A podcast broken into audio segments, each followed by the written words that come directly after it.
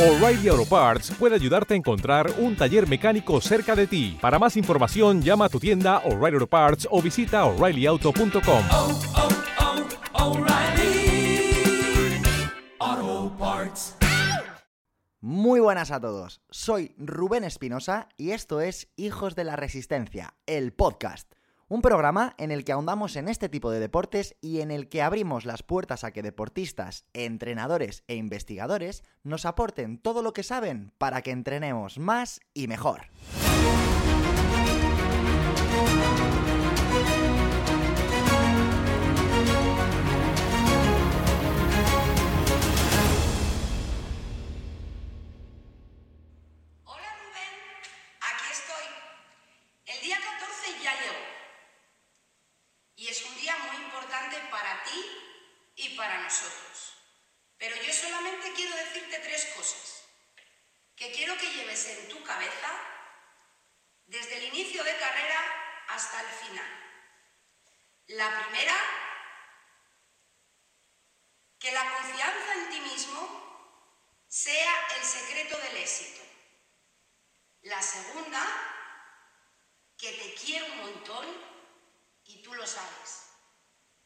Y la tercera, que allí estaremos arropándote hasta el final. Que te quiero, campeón.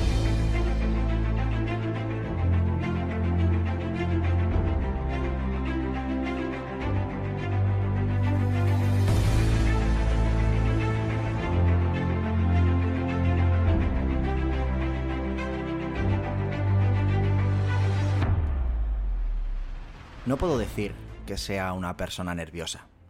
Creo que es por eso por lo que no empecé a ser consciente de lo que se me venía encima hasta la noche del viernes, tres días antes de la competición, cuando todo mi equipo me sentó frente al televisor. Ver a mi abuela a sus 84 años desearme suerte, escuchar las palabras de mi madre, de mi padre, de mi hermano, mi chica y todos los amigos que se sumaron enviándome fuerzas, de las que suman de verdad.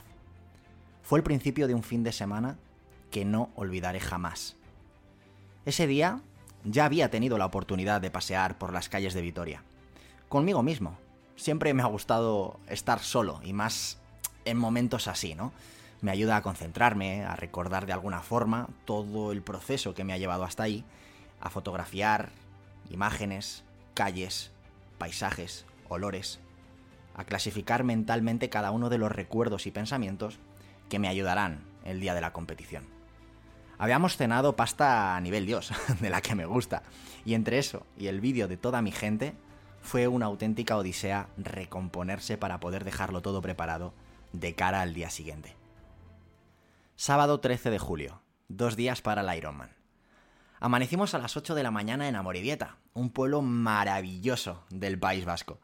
Allí el aire es otra historia. La paz que se respiraba no iba en absoluto acorde a mi estado de nervios.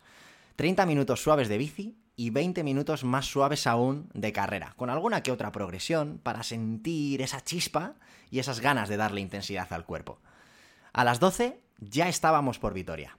Todo el equipo con sus camisetas, que por cierto, otra de las sorpresas que me llevé, íbamos directos al briefing, donde nos dieron las últimas pinceladas técnicas respecto a la carrera del día siguiente.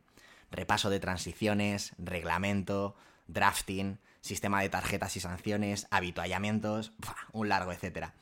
Una vez terminamos el briefing, nos fuimos corriendo para la T2, la transición 2, que es donde dejamos la bici y empezamos a correr, que estaba situada en Vitoria. Dejamos lista la bolsa donde metemos las zapatillas, calcetines, gorra, gafas, dorsal, vaselina, geles Morten que usaría corriendo, pastillas de cafeína que tenía que chutarme y también las sales de Totum. Bueno, en estas situaciones te entran todos los TOCs, los trastornos obsesivo-compulsivos del mundo, y no puedes parar de comprobar todo el tiempo que lo llevas todo. Creedme que te vuelves loco. Imaginaos la cara que se te puede quedar si llegas en plena carrera y te das cuenta que te has dejado algo. ¡Qué putada! Tras todo este tramitazo, nos vamos directos al lago de Landa, donde teníamos que hacer exactamente lo mismo, pero en la T1. Transición 1, que es donde sales del agua y te coges la bici, que estaba situado, insisto, en el lago de Landa, junto a Vitoria. Dejamos la bici y la bolsa correspondiente con el casco, zapatillas, calcetines y una toalla que siempre uso en transiciones del agua para secarme bien los pies. Y de nuevo de vuelta a Morevieta. Las noches previas a una competición suelen ser difíciles. No te entra el sueño, a veces trampeo bebiéndome alguna cervecita, los nervios te pueden, te acuestas tarde, en fin, todo triatleta sabe que la noche de la competición se duerme poco. De ahí la recomendación de dormir y descansar muy bien durante toda la semana anterior. Pero esto era un Ironman. Aquí todo era el doble, no solo la distancia, también el tute del día anterior. Así que gracias a Dios, el de la resistencia, a las 10 de la noche estaba durmiendo como un bebé. Estaba a unas horas de cumplir un sueño que había tenido desde pequeño.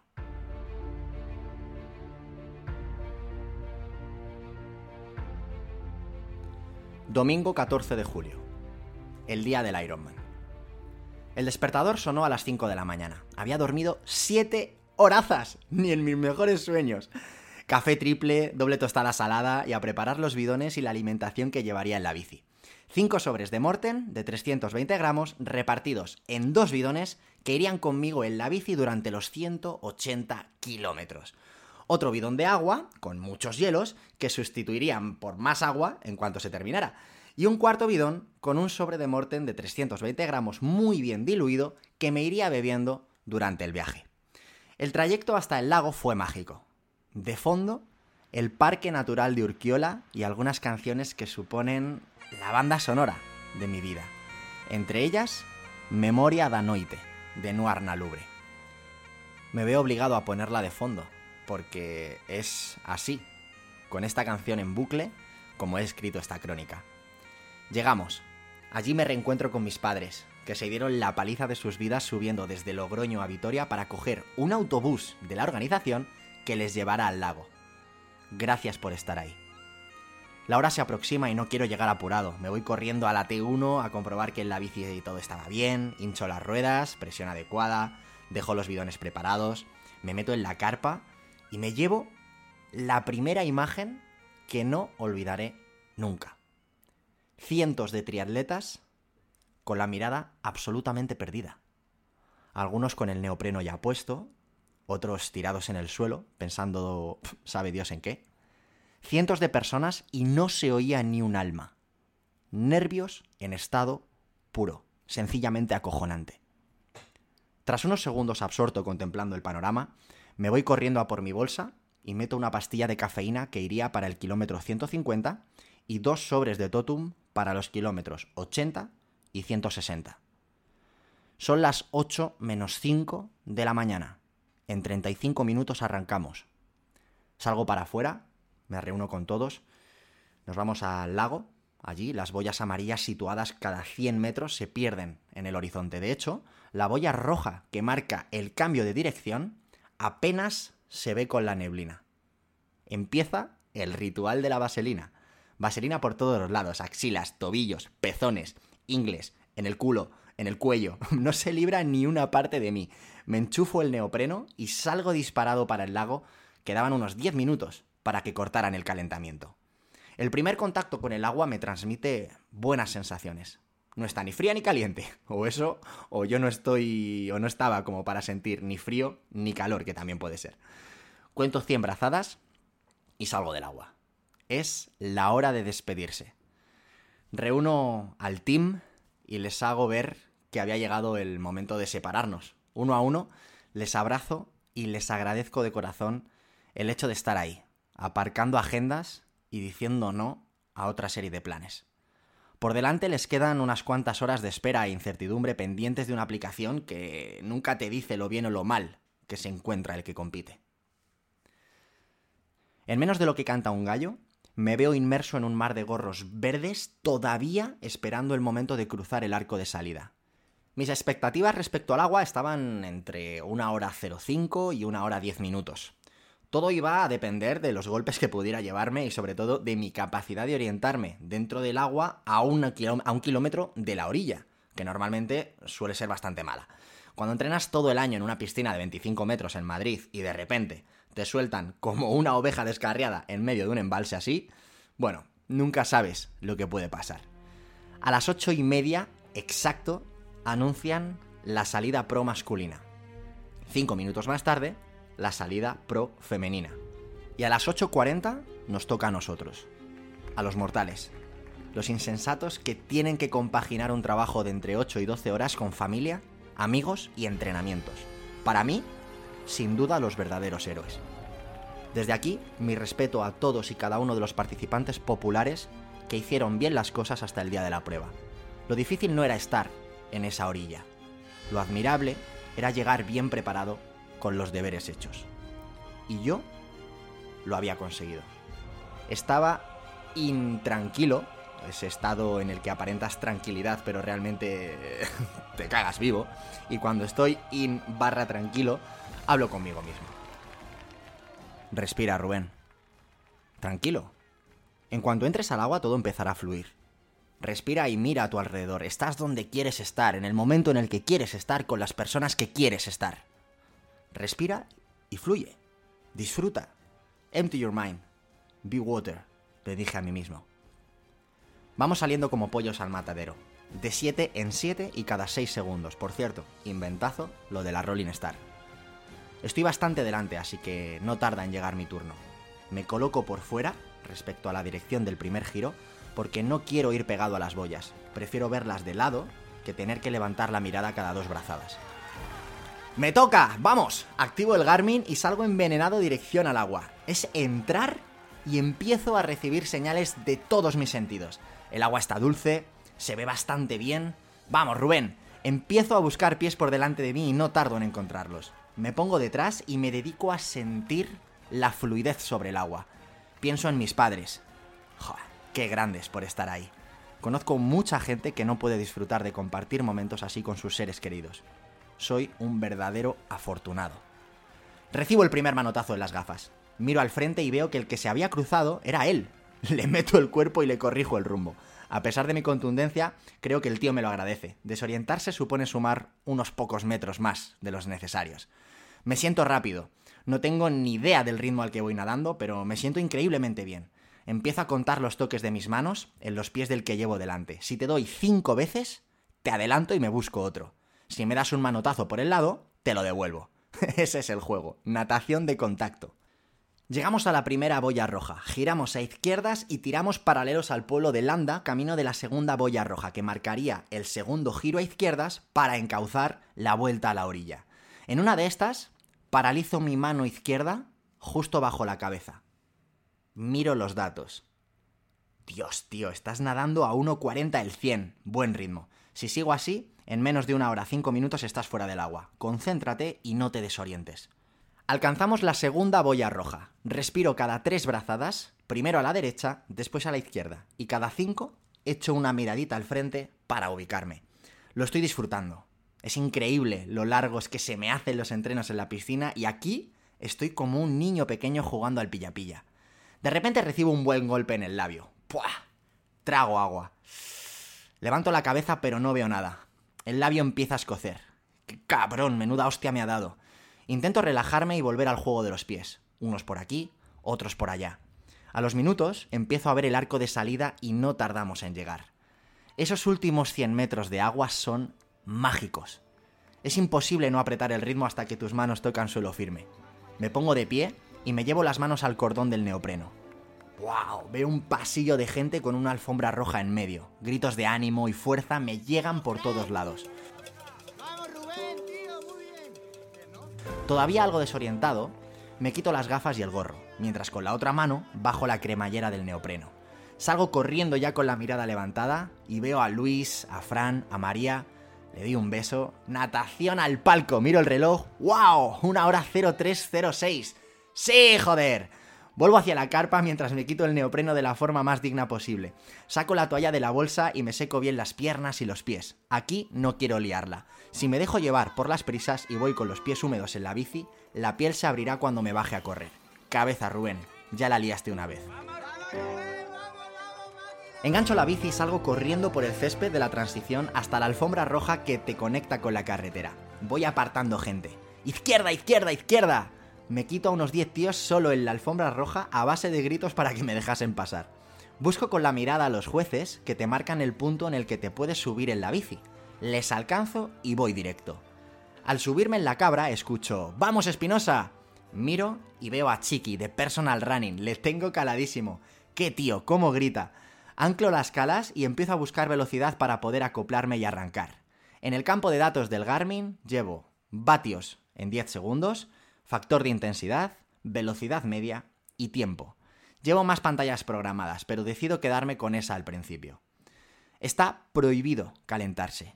Con la adrenalina del momento me pongo en 180 vatios con facilidad y ahí me quedo. Busco la posición y empiezo a repasar la estrategia de nutrición que iba a tener durante las próximas horas. El recorrido son dos vueltas completas al embalse, 75 kilómetros cada vuelta y una vuelta a Vitoria de 30 kilómetros. La primera vuelta se me hace muy corta, a 35,4 kilómetros por hora de media. Ni me lo creo. La emoción hace que sea imposible no empezar a hacer cábalas de tiempo. Empiezo a pensar. Empiezo a pensar que tengo opciones de bajar de 5 horas 20 minutos en el sector de bici. Pero para ello tendría que meter otra vuelta exactamente a la misma velocidad. Comienza a levantarse aire, siempre en contra. No sé qué leches pasa en ese embalse, que el viento es circular y siempre te lo comes. Y eso se nota. No puedo arriesgar con los vatios. Así que busco disminuir a muerte la resistencia aerodinámica, me hago una pelotilla, meto la cabeza entre los brazos y así, poco a poco, voy tirando, rompiendo el aire con el casco. Pedalada a pedalada, kilómetro a kilómetro. La segunda vuelta empieza a mostrarme la otra cara de la moneda. Por una parte, el viento empieza a hacerse cada vez más notable y por otra, el culo empieza a pedir clemencia. Rubén, tío, llevas ya cuatro horas aquí subido, ¿Qué pensabas? ¿Que no te iba a doler? Y aquí es cuando puedo decir que tuve la primera crisis. Kilómetro 120 de bici. Me quedan todavía 60 kilómetros y la maratón. Empiezo a sentir que los vatios se me caen a 160 y subirlos a 180 empieza a suponerme un esfuerzo extra que no quiero pagar. Carreteras como toboganes, falsos llanos en los que no puedes ni emocionarte ni relajarte. Los gemelos empiezan a gritar. El derecho se quiere subir de vez en cuando y empiezan los amagos de calambres. Es entonces cuando empiezo a pensar si esto es normal. Joder, me quedan más de 5 horas de carrera y voy acalambrado hasta las cejas. Me enchufo un totum antes de tiempo para intentar contrarrestar esos calambres y me centro en dosificar bien el agua hasta el siguiente habituallamiento. Mis colegas, la que han liado los cabrones, y la de veces que habremos comentado la locura esa de hacer un Ironman. Y no solo eso, la de salidas, cenas, comidas y buenos ratos que me he perdido este año por no tener libres los fines de semana. Han sido muchas las veces que he tenido que decirles que no, y solo espero que hoy puedan estar un poquito orgullosos de lo que están viendo. Ojalá algún día consiga engañarles para liar alguna de estas juntos. No lo saben, pero me están dando mucha fuerza. Gracias chicos por estar ahí. En pleno mar de pensamientos nostálgicos, me percato de que estoy ya de vuelta a Vitoria. Los calambres se han pasado y parece que el viento pega un poquito a favor. ¡Qué alivio! Me huelo una dulce llegada a Vitoria. Quedan unos 20 kilómetros que creo que van a ser muy rápidos. Vuelvo a sentirme fuerte y empiezo a visualizar la llegada a la T2 mientras sigo hecho un ovillo, mirando al suelo y levantando brevemente la mirada cada 4 o 5 segundos. Esos últimos 30 minutos siento que vuelo a Vitoria, a unos 40 km por hora de media sin necesidad de pasarme de vatios. Genial, de vez en cuando me pongo incluso de pie, doy 4 o 5 pedaladas y me vuelvo a sentar.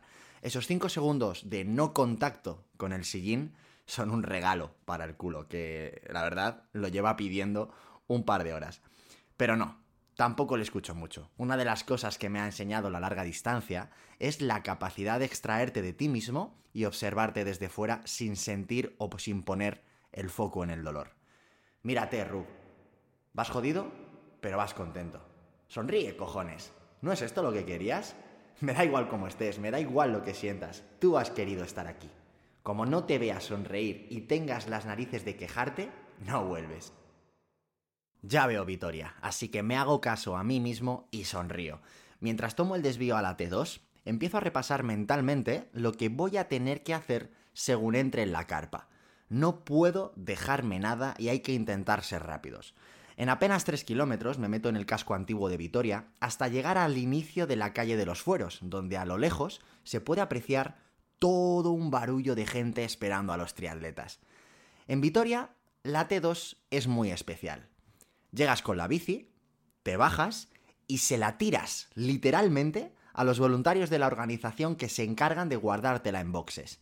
Mientras tanto, tú recorres corriendo, si puedes, toda la calle de los fueros acicalada con una alfombra roja que termina en la carpa donde nos esperan las bolsas con el cambio de ropa.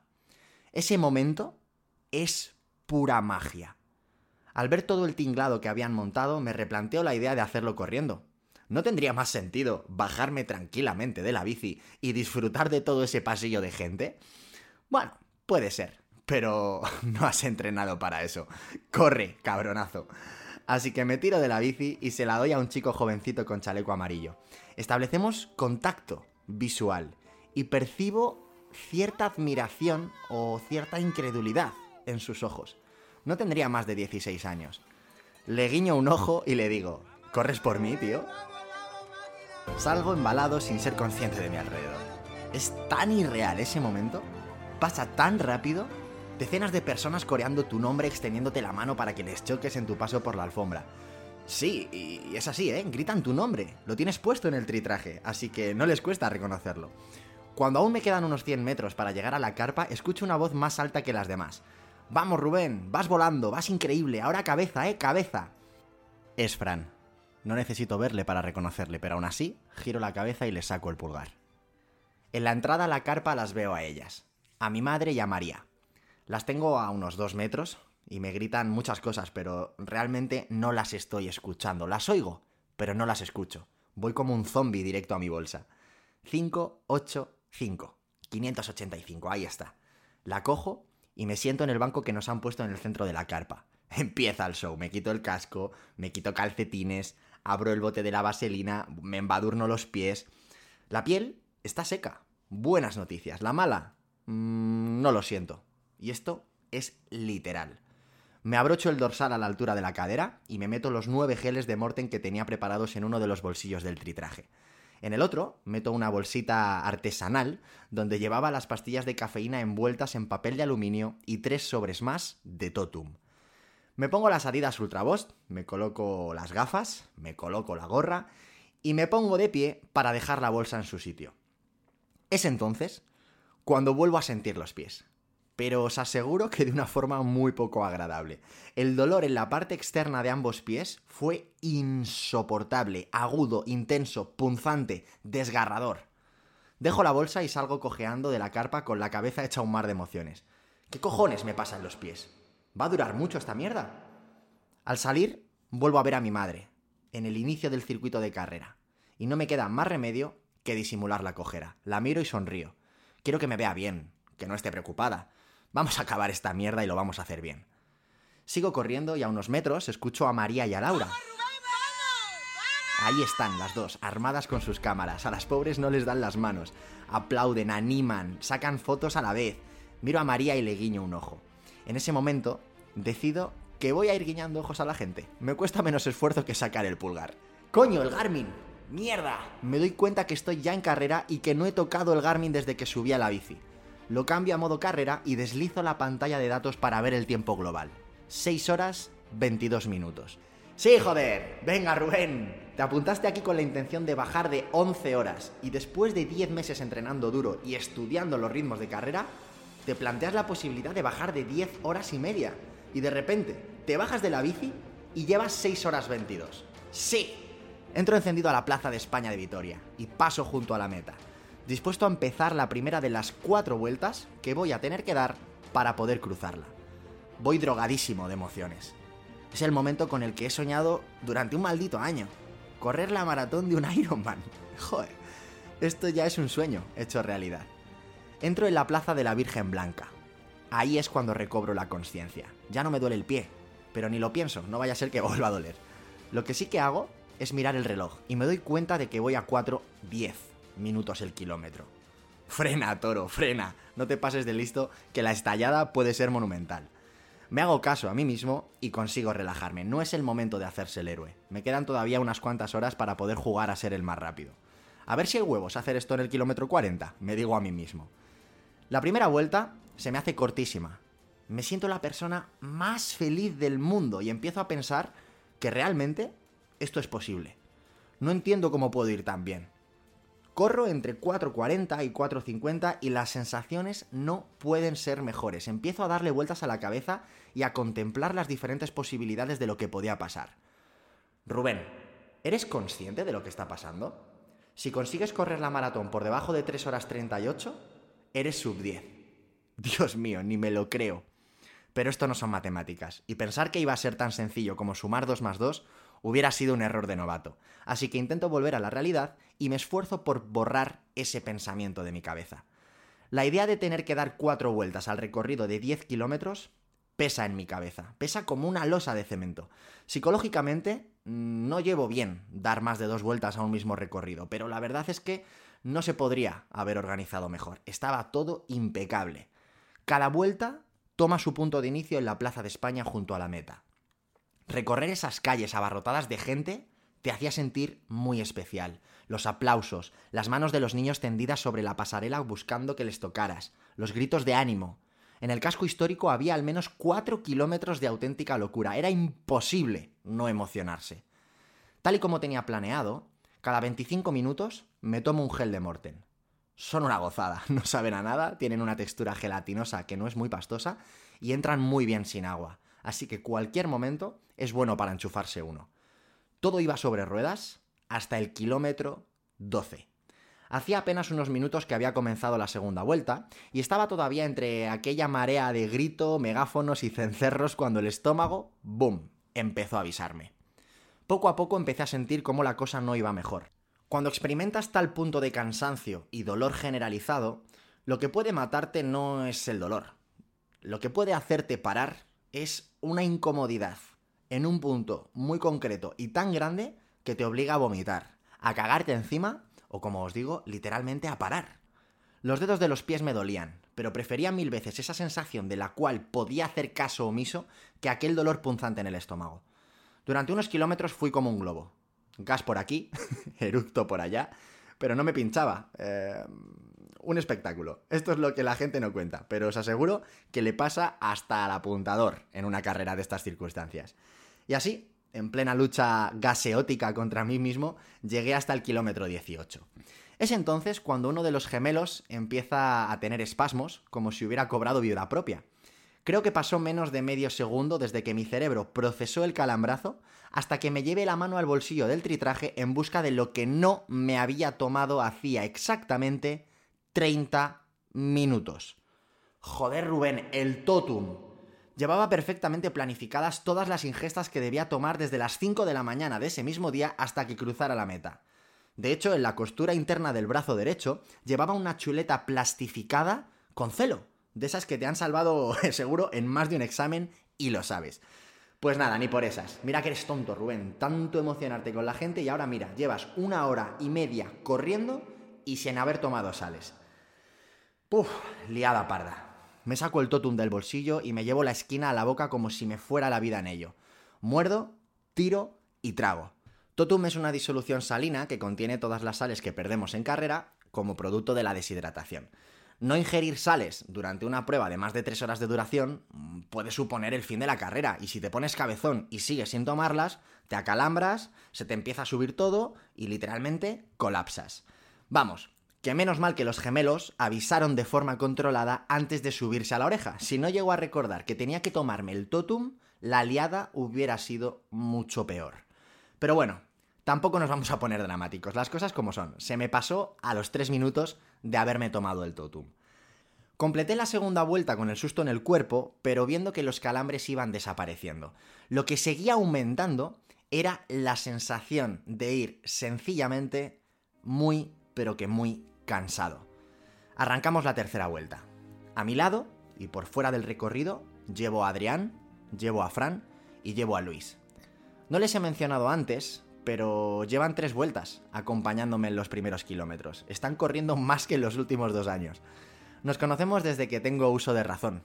Y ahí están, sufriendo y dando ánimos como auténticos guerreros. Pasados los primeros metros, se separan, pero Adri sigue conmigo. Hago un esfuerzo porque no me lo note, pero me conoce muy bien y tonto no es. Me empieza a contar cosas, batallitas, historias que no tenían nada que ver con lo que estábamos haciendo, Y bueno, sabe que voy jodido y lo que está haciendo es buscar por todos los medios que yo intente desconectar de lo que iba sintiendo en ese momento. Le escucho pero no consigo contestar. Tengo la increíble sensación de que decir tan solo sí o no iba a dejarme literalmente sin fuerzas. Así que simplemente me limito a escucharle y a seguir, paso a paso, zancada a zancada. El ritmo que había conseguido llevar hasta el kilómetro 15 se había ido al garete. En una de estas se me ocurrió mirar el Garmin y vi un 5,55. 5,55 minutos el kilómetro. Fue bastante abrumador, la verdad. Pensé, venga Rubén, prohibido andar, prohibido andar, sigue tío, sigue, sigue, sigue, sigue, prohibido andar, un kilómetro más. Pero quedaban 15 kilómetros. Aquello mmm, se me iba a hacer muy largo. Cuando me percaté de ello fue cuando entendí lo que iba a ser mi Ironman. Esos 15 kilómetros que quedaban en los que mi cuerpo había pulsado el turn off. Miré a lo lejos y observé la alargada fila de triatletas que se perdían entre los giros de las calles empedradas o entre el pasillo que creaba la multitud. Las caras de la gente eran un reflejo de lo que se podía respirar ese día en Vitoria. Ilusión, respeto, admiración, miedo o incluso arrepentimiento. De todo. A algunos se les percibía la experiencia de lejos. A otros daban ganas de cogerles con grúa y devolverlos a la cama. Cada uno con sus motivos, su agonía y sus pensamientos. La primera vez que hice una ruta de bicicleta fue hace más de 15 años.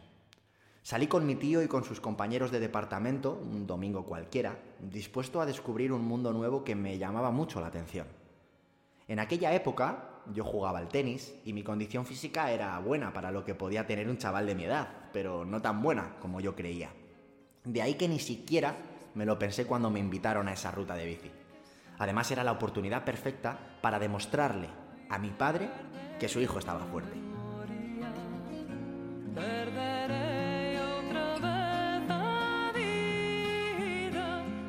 Lo que pasó es que me destrozaron.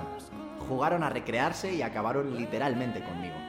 Menos mal que mi padre no quiso venir. Aunque la verdad es que nunca iba a ese tipo de cosas. Él siempre ha sido más de cultivar la mente. Lo del cuerpo nos lo dejaba a mi madre y a mí.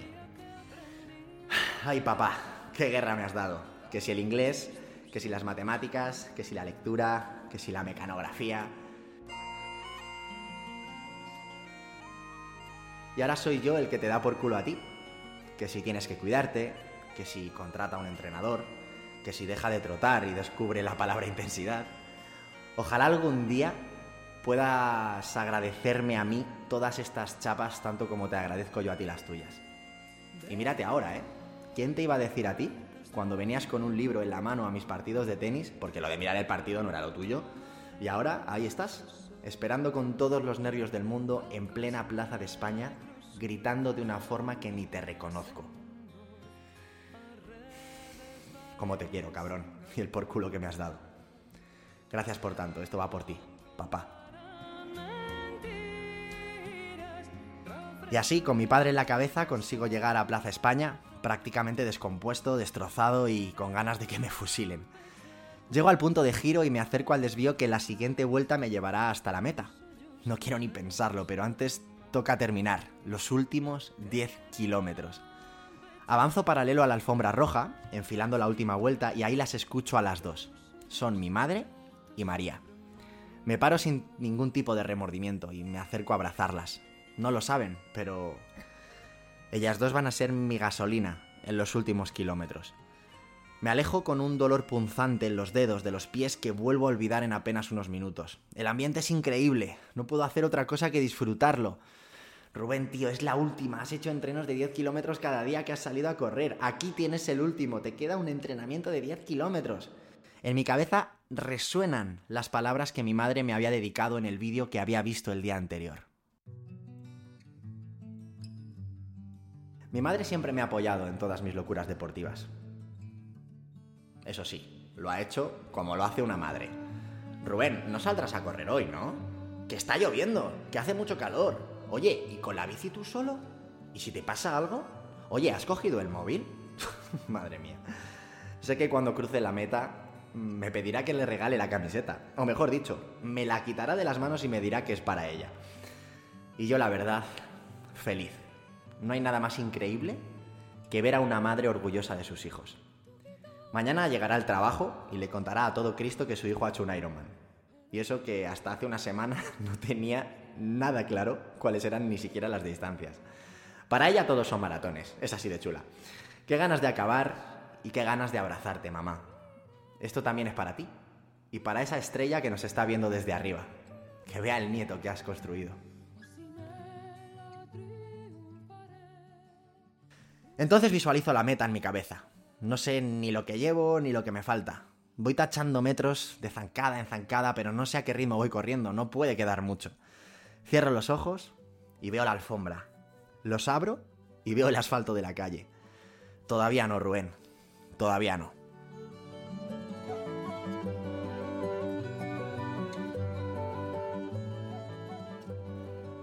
¿Todavía no has salido a entrenar?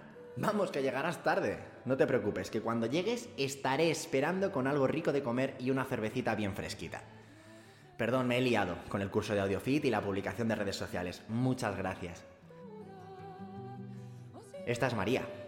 Conozco a María desde hace ya unos pocos años. E independientemente de lo rebelde que pueda ser, que lo es, pocas personas me han demostrado y me han dado tanto, así, sin más, sin pedir nada a cambio. Simplemente porque en su alocada cabeza, un buen día, decidió que merecía la pena pelear por mí. Ella me llama Ironman desde que me conoce, así me tiene en su lista de contactos. Y es el momento de demostrarle que sí, que su chico es un Ironman. Hasta ahora era toda una farsa, que lo sepa todo el mundo. Ay, qué importante ha sido este año, señorita. El apoyo ha sido estratosférico. Y no voy a pararme ahora mismo porque si te enteras me mandas a la mierda y me quedo sin supporter number one para el año que viene. Me pongo en tu lugar y no sé cómo encajarlo. De repente un tío llega a tu vida y resulta que te dice desde el principio que su vida es esto. Domingos fuera de casa, entrenamientos diarios a deshoras, disfunción sexual habitual como consecuencia de las estalladas en los entrenos. Cuando pienso esto me río, pero al reírme me canso y sigo pensando, en serio. en definitiva, gracias. Esta noche brindaremos por la medalla que me van a colgar en unos minutos y yo brindaré para mis adentros en silencio porque me acompañes en la locura que es mi vida durante otros pocos años más.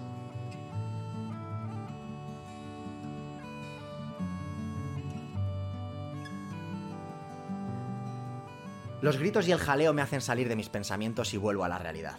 Resulta que estoy corriendo la maratón del Ironman y me quedan 4 kilómetros para llegar a la meta.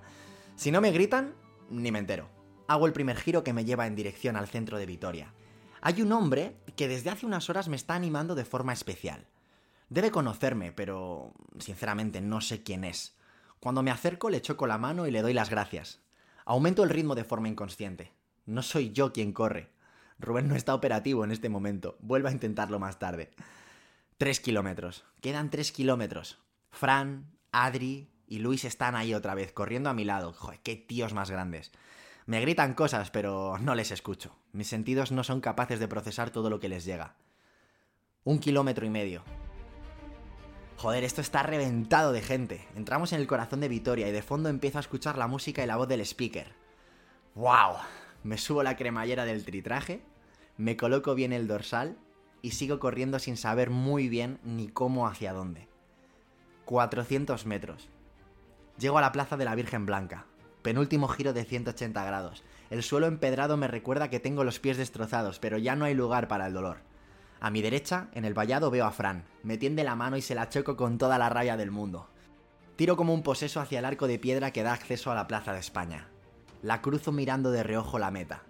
Salgo de la plaza, termino la recta y doy el último giro para volver a entrar y ahora sí poder pisar la alfombra roja. Me había imaginado este momento mil y una veces durante los últimos meses. En cada entrenamiento había intentado imaginar cómo sería. Y ahora sé que da exactamente igual lo que sospeches, da igual lo que te cuenten y da igual los vídeos que veas. Hay que estar ahí. Hay que sentir esa sensación en la que tu cuerpo va por un lado y tú por otro. Entro en la plaza y me dirijo hacia la alfombra roja. Le muestro la muñeca a uno de los organizadores para que viera las cuatro pulseras que indicaban cada una de las vueltas que había completado previamente.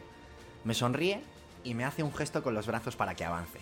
Y veo ante mí un pasillo rojo, vacío, entre una grada y un pasillo abarrotado de gente que ahonda banderas, que grita como si le fuese la vida en ello. La música atraviesa mis sentidos, no sé ni lo que están poniendo. Me paro y avanzo lentamente por la alfombra. Tras ella, al fondo, veo a mi madre, veo a María y veo a mi hermano.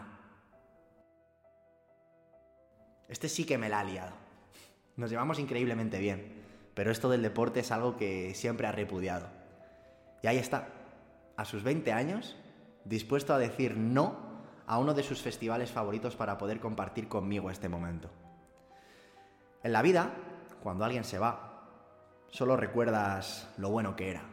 Y en mi casa, de alguna forma, ha pasado eso. Desde que me fui hace ya cinco años, solo se habla bien de mí. Y ahora es él quien se come las broncas. Estoy seguro de que si volviese, sería cuestión de días volver a las discusiones interminables por no haber hecho la cama cuando tocaba. Nos llevamos ocho años de diferencia. Cuando te toca ser el hermano mayor, asumes de forma automática ciertas tareas, las buenas y las malas. Asumes que a tu hermano le pegas tú, pero no le toca a nadie más. Asumes que él nunca lleva razón, porque tú eres el hermano mayor. Y asumes que tú eres quien le protege, porque eres más grande y más fuerte. Pero todo eso se acaba. Un día te enteras de que tiene novia desde hace un año y otro día te dice que prefiere salir con sus amigos antes que ver una peli contigo y piensas, merecido Rubén, te lo has ganado, tío. Ahora, a escasos 5 metros de la meta de mi primer Ironman, le busco entre la gente como si fuese yo el hermano pequeño, como si necesitase una mirada de aprobación para poder cruzar el arco. Qué grande eres y qué poco te lo decimos, David. En tu último día en la Tierra, lo único importante será el potencial que hayas aprovechado, el heroísmo que hayas demostrado y las vidas humanas que hayas honrado. Apúntate la mía. Con todo esto en la cabeza, sigo avanzando por la alfombra directo al arco de meta. Son los últimos pasos. Miro al cielo, aprieto los puños y grito. No grito por rabia, ¿eh? Ni por felicidad siquiera. Grito por amor. Por todo el amor que se me ha dado de una u otra forma durante toda mi vida. Abrazo a mi madre, abrazo a María, que me esperan tras el arco del Ironman. Me giro y voy hacia la voz del speaker. Paro el Garmin, me arrodillo sobre la alfombra, me llevo las manos a la cara y rompo a llorar. Señor Espinosa, you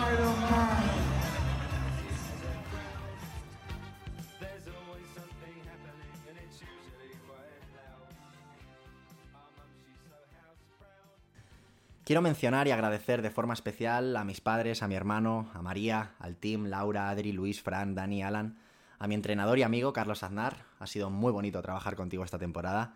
A Alquiler Seguro, a Feed Miles, las marcas que me han apoyado y han confiado en mí. Y a todos los que se colaron en ese vídeo y me mandaron fuerza de forma sobrenatural. Davidillo, Isabel del Barrio, Edu, Carol, Pedro Vivar, Porti, Chari, Chus, El Chato. Y a vosotros, también a vosotros, a todos los hijos de la resistencia, que esto sirva para recordarle al mundo que todo es posible si se hacen las cosas bien. No olvidéis nunca que yo también odiaba correr. Gracias a todos.